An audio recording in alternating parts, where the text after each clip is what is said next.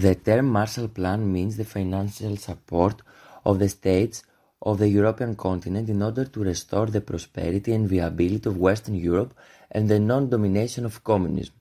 The plan was named after US Secretary of State George Marshall.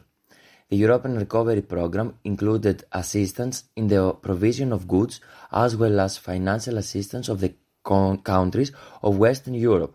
This program represented a transfer from the USA to Western Europe and more specific, specifically to the uh, United Kingdom, France and Western Germany of resources of the order of $13 billion in 1948, including Greece.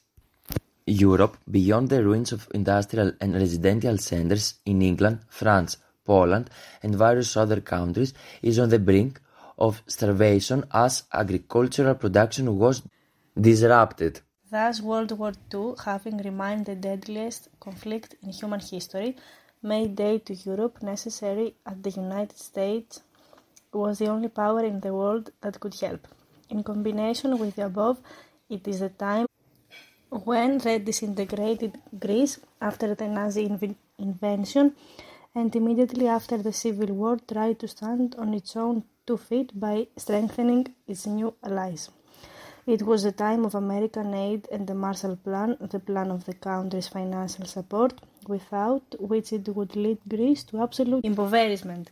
However, the Americans would not give the money without consideration. Political influence was the first thing they demanded, and the Greek state offered it immediately.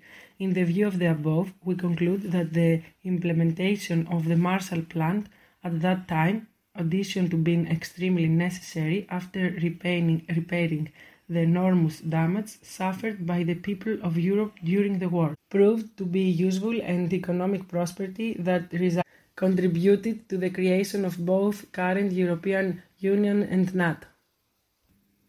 However, in the Marshall Plan there are its supporters and opponents.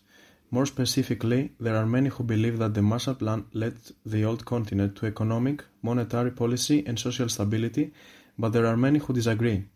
In short, this saving plan not only helped to quench the hunger and provide housing for the people, but also to curb the spread of communism and to cultivate the soil of democracy and prosperity that lasted for decades.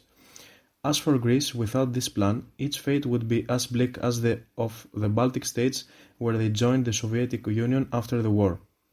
For these reasons, the Marshall Plan is rightly seen as a beacon for constructive intervention, as an emblematic of a time when the United States was seen as uh, a force for good.